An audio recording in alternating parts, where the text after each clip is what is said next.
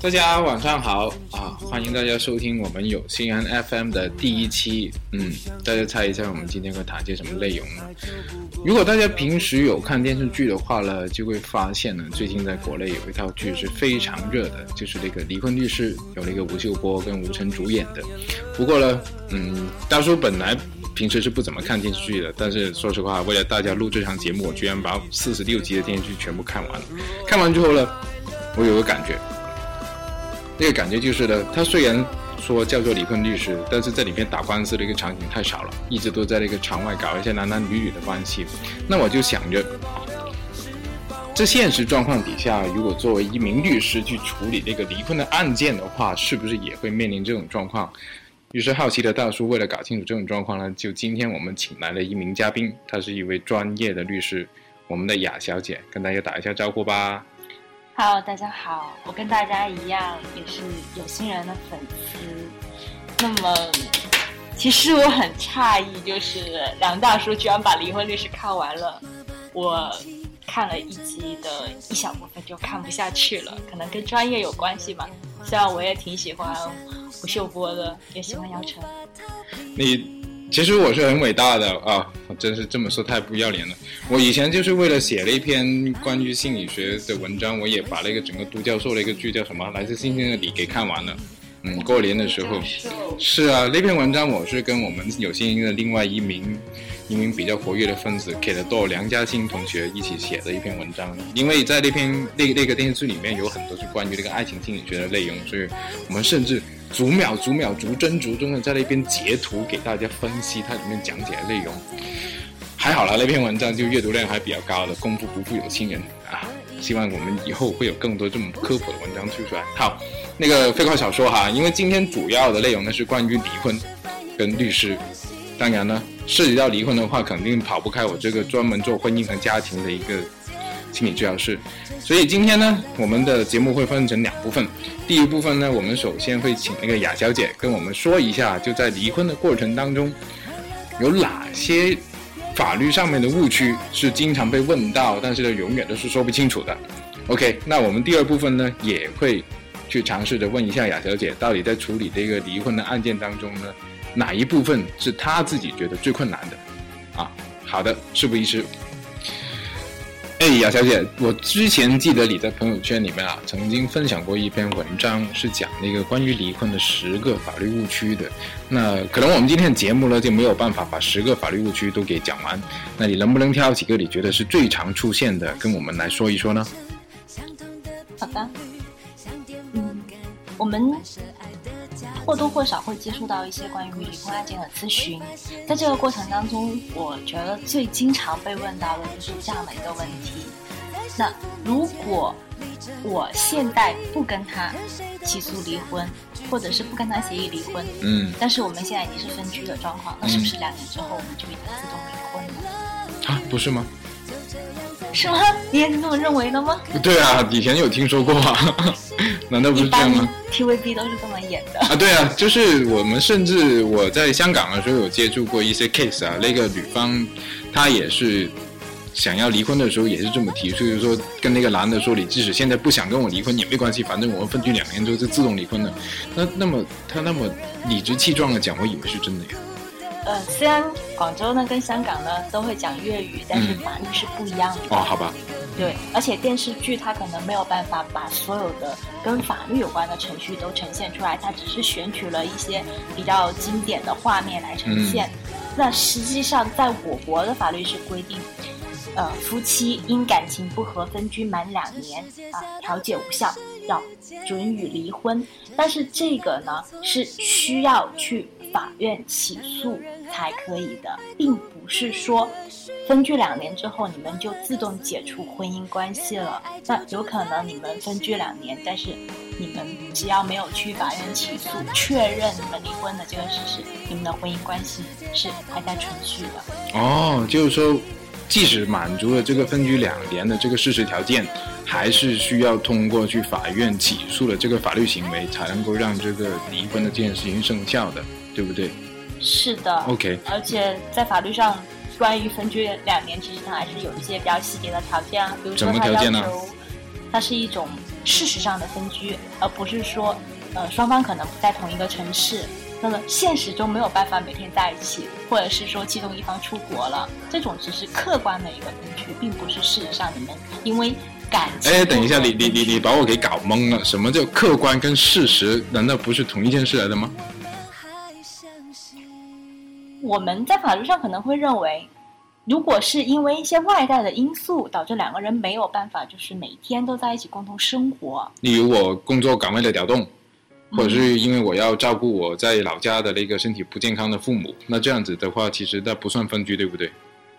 对。哦。就比较经常符合条件的，就是可能有一方他为了呃提升自己出国了，那这两年他都没有回来，这个不一定是分居。但是也不是说这种情况就不算法律上的分居，所以这种法律是比较麻烦一点。好啊，搞得我都有点晕了。就是说，如果我能够说出我不跟他一起住的理由，而且是比较正当的话，那其实可以算作不是分居的证据，对吧？因为刚才讲的照顾父母啊，或者是出国留学啊，然后工作调动啊，就只要能我说出这些比较 reasonable 或者比较合理的理由的话，那他不会说成为一个很强烈的那个分居的一个证据。嗯，是的。原来是这个样子。那有没有哪一些证据是说很很很很确定，就是认定这个就是等于分居的？其实因为。夫妻生活是一件比较私密的事情。夫妻生活具体怎么相处，可能就是夫妻两个人知道，有可能双方的父母或者是有孩子之后孩子会知道。嗯，在这种情况之下呢，你要非常呃。概括性的说，哪些证据可以证明，其实是比较难的。嗯，但是这个原则呢，大家知道，如果说呃，但确实是不知道怎么去呈现的话，其实是可以咨询一些律师的。而且如果说啊，因为各方面的原因，可能没有办法请律师，也可以去考虑一些免费的法律咨询或者是法律援助。OK OK，好。那第二个误区呢？嗯，其实误区很多。第二个可能被经常问到的会是，嗯，关于婚外情的。嗯，因为我听说哈，一般经常我听我妈跟我妈的那些朋友说，就如果你抓到你老公出去滚的那个证据的话呢，就是可以在诉求上，在在索赔上面能够得到更多的那个钱的。可能大家。更倾向于跟电视剧里面了解的一样，就是一旦你感情出轨，对方起诉离婚，你就会被净身出户。啊，对啊，这当然是大家都想这么发生了。但是实际上是不会的，因为财产分割呢，它是有原则的，三个原则，一个是就是夫妻双方共同均等的划分，还有就是会去照顾妇女和儿童。嗯。还有一个就是我们先谈到的婚外情的证据，可以多分夫妻共同财产的原则是，照顾生活困难一方和无过错方。这里的无过错方呢，就是他没有婚外情，那他就是在夫妻如果要离婚的时候，他就是一个无过错方。那所谓的照顾，其实照顾到什么程度？嗯，其实这是一个原则性的规定，可能每个个案中它会有一些不同。但是应该不是净身出户，这个应该基本上我目前没有看到过相关的判例。那您的意思就是说，法院他是应该很少去判某一方一定要净身出户的，就净身出户应该都是出于他个人的意愿或者选择，对不对？嗯，对自己是可以选。OK OK。那如果是感情不好的话，你让对方净身出户，这个难度应该也比较大。对，如果双方没有办法协议的话，可能法官就会根据均等划分啊，照顾子女儿童啊，稍微的会倾向于过错方的一方。嗯，那这么说来的话，如果要跟你先生离婚，或者跟你老婆离婚的时候，要先搞好关系，不然的话协商的时候还是遇到比较大的困难。对啊，其实。我们在处理离婚案件的时候呢，也会遇到很多跟法律无关的问题啊。例如，他会，他又是是必然会遇到的。比如说，我们的一些人，他是属于被起诉离婚了，被起诉离婚，对就是他原来是不知道他对方另外一个配偶是准备跟他离婚的。因为每个案件呢都会有一个原告跟被告，离婚案件也一样。那么，如果从法律上来说，他就是被告。嗯那么，之所以这个离婚的案件会到法庭来处理呢，就意味着他们已经没有办法通过协商自己在民政局去做好离婚的这个程序。嗯所以呢，被离婚的这一方呢，他通常是不愿意离婚的。，OK，那他也会有可能找到律师。在这种过程当中呢，其实他会有很多的情绪是律师没有办法处理的。其实我都想请教一下梁大叔，那你先说说嘛，他们可能会出现什么状况？他们最被起诉离婚，他们可能最经常的一个问题就是他们没有办法接受离婚的这个事实，有什么困难呢？离婚这个事实对于他们来说，就他们会想，哎，为什么会婚姻会走到要离婚的这一步啊？或者是有的时候他们会觉得，哎，是不是发生什么样的一些原因啊？是不是我不够好啊？不够漂亮啊？OK OK，你这么说的话呢，就让我想起了，其实，在那个二零一三年的时候呢，在那个英国呢，我们是有个叫艾艾森的那个家庭治疗专家呢，他是专门做过一个研究，就是关于怎么样的一种婚姻关系是最难去处理的。他管这种婚姻关系叫 in and out，就是说其中有一方呢已经决定说要走的了，但另外一方呢还是不想要结束这段关系的时候，他说，就做我们作为一个家庭治疗师或者是婚姻治疗师啊，根本是没有办法处理的。那其实你刚才说的这种状况是不是就这样？一方已经要决定要起诉要离婚了，但是另外一方他好像还没有接受这个事实。嗯，嗯，我们其实对于我们来说这也是个难题啊。但是呢，是吗？对呀、就是说你要知道，我们会有这么一个说法，你知道，一段关系呢，就像是一个生命一样，它总有出生跟死亡的时候的。即使我们说的白头偕老，你也不可能说跟你的伴侣一起死了，对不对？所以总会有各种各样的方式，这段关系是因为另外一方的离开而结束的。那离婚其实也是其中一种方式。有些时候呢，当我们看到了另外一方他要离开的那个意愿很坚决的时候呢，也是没有办法说帮他挽回这段婚姻。我这么说呢，我是也考虑到大家可能是对于我们做家庭治疗去有一个误区，就是说他们家庭关系不和，是不是来了我们这边之后就一定和了呢？其实不一定的，我们有办法，哦，不是，应该是说，如果他们的意愿是好好的继续生活下去的话，我们愿意帮他。但是如果他们的意愿是我们要好好分开的话呢，我们也是要往这个方向去的。嗯，这个不知道跟你们有没有类似的情况？如果说真的他从法律上面、程序上面，他可能可以走出一段婚姻关系，但是他在情绪上面、他的心理上没有办法真正走出的，其实也可以向你们求助，对啊，就其实这真也是婚姻治疗的一部分。是的，是的，是的，因为我觉得法律上面的程序走完呢，只是他们在法律上面分开了啊，但是心灵上面有很多人其实是还没有分开的。相反了哈，最近我开始接触到一些新的个案呢，就是他们在法律上面分开了，然后呢，在事实生活他们是还是生活在一起的。呃，因为我们现在不是出了那些规定，是关于买房的事情，对吧？具体我不知道怎么怎么说，但是好像是因为有些人是为了多买一套房，然后是离，就是在法律上离了婚，但继续在。啊，好吧。OK，刚才我们提到，就是无论是在法律上或是心理上面，也会出现一个类似的状况，就是一方想要离婚，另外一方还是想继续要维持这个婚姻关系。那如果在法律程序上面的话，那通常这件事情可以怎么结束的？如果他们要是要是坚持自己的立场的话，如果说经过法院第一次不判离，嗯，原告方他再一次起诉，第二次一般的情况下可能会判离婚，OK，那这个时间可能要等多久？差不多两年吧。那这么说起来，其实离婚也是件非常麻烦的事情啊，不仅仅是心理上，还是包括法律程序上面。对，在我们看，其实很多的情况是法律规定好的，但是很多的时候不仅仅是我们，包括法官在处理某些个案的时候呢，他也会有很多疑惑要考虑。嗯我觉得最体现离婚案件这种特殊性呢，就是在孩子的抚养权的问题上。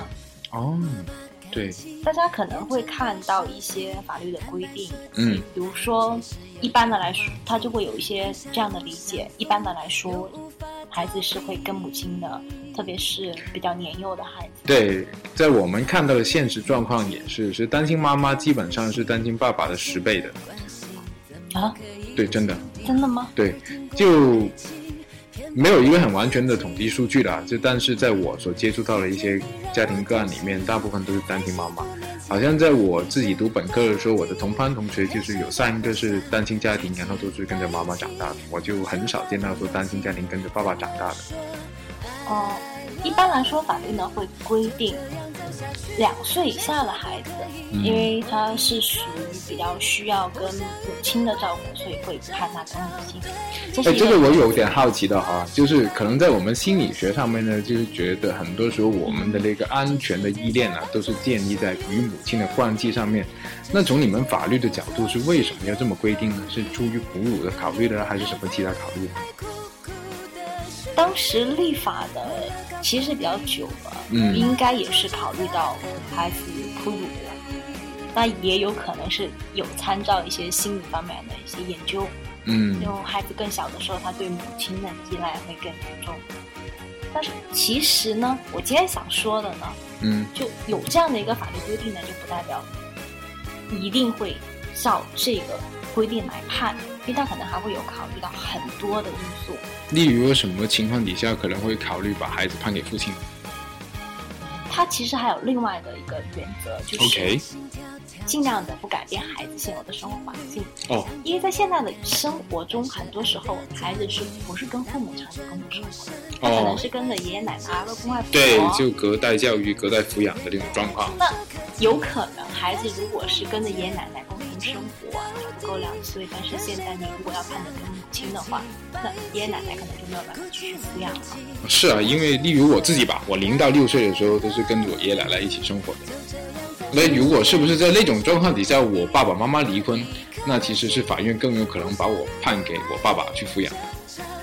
会考虑的，他他会是一个考虑的因素。OK，OK 那其实还会考虑到双方的经济条件啊，嗯，还有就是一个很重要的另外一方有没有再结婚再生育的可能性？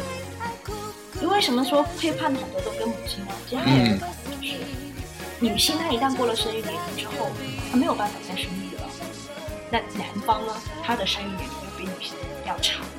是啊，啊，这个很有趣，就是这这这个也考虑到就男女之间那个生理上面的一个差异。会考虑了。其实考虑的因素，就刚刚说了那么多，就还有很多，并不是仅仅是从孩子的年龄来考虑的。其实，在那个社会上面也有统计数据是显示的，就是妈妈在离婚了之后呢，再婚的那个可能性是要比爸爸在离婚了之后再婚的可能性是要低很多的。啊，我不知道，但是我经常会有个疑问啊，到底是因为大大部分的单亲妈妈都是带着孩子离开婚姻，然后导致他们再婚的可能性降低呢，还是说互为因果了？这个真的是一件说不清楚的事情。这个可能真的是需要专家来解答。但其实，在处理一些离婚案件的过程当中呢，经常会碰到一些家长他很担心，嗯，最担心的就是离婚对孩子会产生一些不可逆的影响。这个也是我们在那个涉及到有婚姻关系破裂的个案当中经常被问到的问题。啊，有些时候他们直接就会说：“我不想离婚，是因为我不想给我孩子一个破碎的家庭。对，甚至很多就是明明我看新闻报道的啊，”啊，明明婚姻关系其实是已经破裂了，感情也没有了，但是会等到比如说孩子成年之后，孩子考上大学之后，再去离婚了。哦，对，就是之前我有看过一个统计数据哈、就是说，呃，在孩子的不同阶段呢，是有几个父母离婚的高峰期的。第一个呢，就是高考之后，第二个就是大约大学毕业的时候，第三个呢就是孩子结婚的时候，啊，这三个都是父母离婚的一个高峰期来的。是啊，其实其实大叔从你们专业的角度来看，他们所担心的这些问题，真的靠谱吗？呃，那我只能说，第一，从那个研究数据上面看呢，就百分之八十五的孩子呢，在离婚，在父母离婚了之后的三年之内呢，都是会慢慢的恢复正常，然后跟一般的小朋友没有太大的一个差别的。但是这个数据能不能说明离婚这件事情对小孩没有影响呢？我觉得很难说。但是最起码我们不知道这个影响到底是好还是坏。而且我觉得我们应该换一种角度去思考，离婚它只是小孩一个那么长的生命当中一个成长过程当中的一次性事件。那这个事件的那个影响，为什么会会维持那么久呢？这反而是我们更应该考虑的问题。就这个问题，在采访大叔一个专业的问题。好啊。因为很多人他选择在特殊的时间点离婚，或者是选择为了。孩子好，呃，暂时不离婚。嗯，其实这种想法应该是建立在一个前提下，什么前提？就是维持家庭或者是形式上的家庭对孩子更好。那我们有的时候会疑惑，如果说一个家庭经常吵闹，更好过去离了婚单亲的家庭对孩子吗？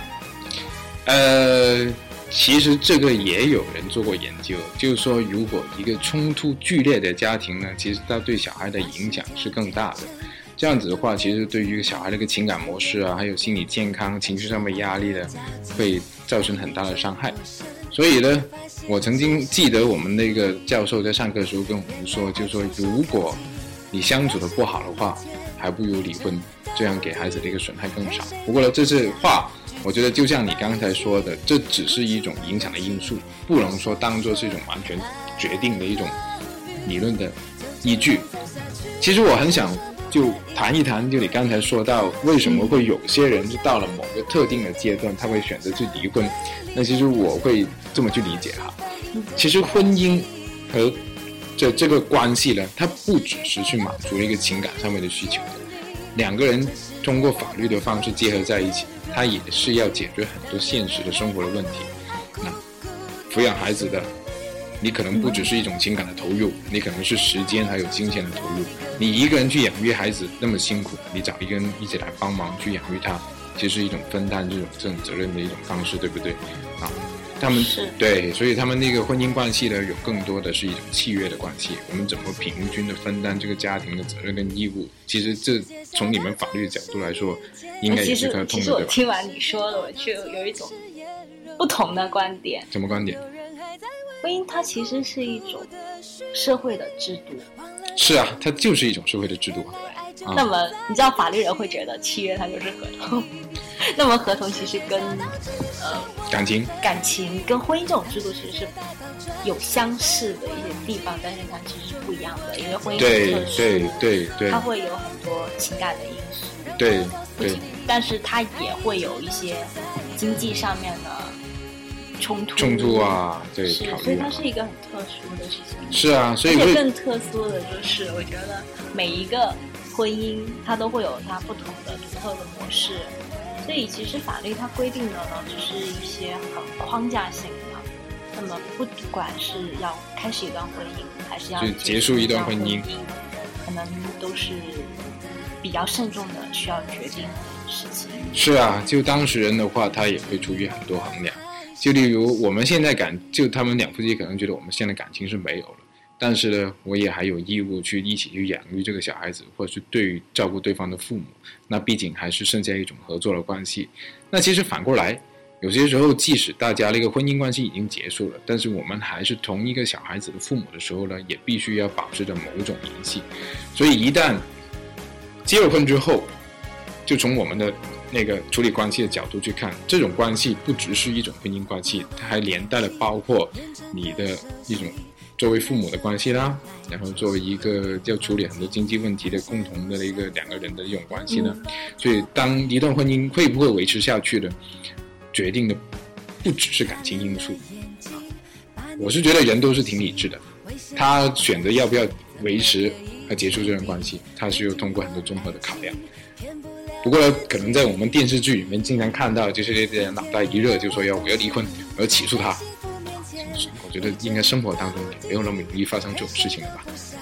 应该各种各样的事情都有吧。放着来生活，但是可能很多时候我们从电视剧上看到的信息呢，它不是全面的。OK。或者是如果说切身的感受，如果是真的有在婚姻方面遇到一些问题的话，不妨去听一下一些专业人士的意见。嗯。简单的咨询，可能有的时候第一旁观者清，第二可能你担心的一些问题呢，其实是有专家真的是在很认真的研究。比如说我一直都，你今天说之前我是不知道的。关于孩子的这些问题，是真的有专家在研究的。哦，是啊，就是给我科普了一下。对，如果大家想要知道那个离婚对小孩子的那个影响多大的话呢，其实可以翻阅一下我们有心人的公众账号，里面有篇文章是柯涵老师写的，就是说离婚其实对孩子的伤害没那么大的一篇文章，里面是有很多一连串的研究，有表示其实这件事情不是由单一的事件来决定到底离婚对小孩有没有影响的。OK，那其实我最后有个问题想问一下雅小姐哈，你觉得在处理那个婚姻的案件当中呢，跟处理其他案件的最独特的地方是什么？我觉得最独特的是，我们只能够帮你做法律上的判断，嗯，情感上的判断，还有关于你情感所决定的价值取向的判断，是我们没有办法帮助的。那么，我们作为一个独立的。相对独立的专业人士，我们是更希望你能够很准确的表达你的诉求。就是说，你是希望你的客人在委托你去打这个官司的时候，是能够明确的跟你说我是要离还是不离的。呃，这也算是其中的一部分。哦，OK，OK，OK。就是有一些你的情感的取向呢，我们真的是很难，外人是很难给你建议的。所以可以多多少少去自己去了解一下，去求。好，那今天这么听你一说的话，我就觉得我们将来有挺大的合作空间的。因为说实话，有更多的人来到我面前的时候呢，他们就是要考虑这个问题：到底这段关系要不要继续下去？嗯，一般我们是不给建议，但是会跟他一起探索很多很多的因素，或者是我们在以后的节目里面有机会会谈一下这个。OK。那其实今天的时间呢，可能就差不多了。非常感谢雅小姐来参加我们的那个节目。啊，谢谢梁大叔的邀请。其实我觉得我也收获挺大的，知道了很多以前不太清楚的事情。嗯，那你能不能说用一句话来总结一下你对关于婚姻在法律上面的这种关系的看法？我觉得婚姻它其实是一种制度。可能你在选择进入婚姻的时候，更多的考虑的是爱情，但是你在结束一段婚姻的时候呢，你可能考虑的不仅仅是爱情，还有很多其他，包括子女啊，包括双方的家人啊，这样讲下去就已经超过了一句话了。那我就觉得它是一种制度，需要大家理性的去看待，或者是当你真的决定走入一段婚姻的时候。你可能要考虑一下，如果有一天你决定结束这段婚姻的时候，嗯，你会有什么样的选择？OK，OK，或者会承担什么样？OK，那我能不能帮你总结一下？其实你是想建议大家，那在结婚的时候呢，先去找律师；离婚的时候呢，先去找心理咨询师。非常好。好，这个有一个有一个部分歪曲的一个说法啊，不过呢，就欢迎大家继续讨论。那我们今天就到此为止，谢谢大家。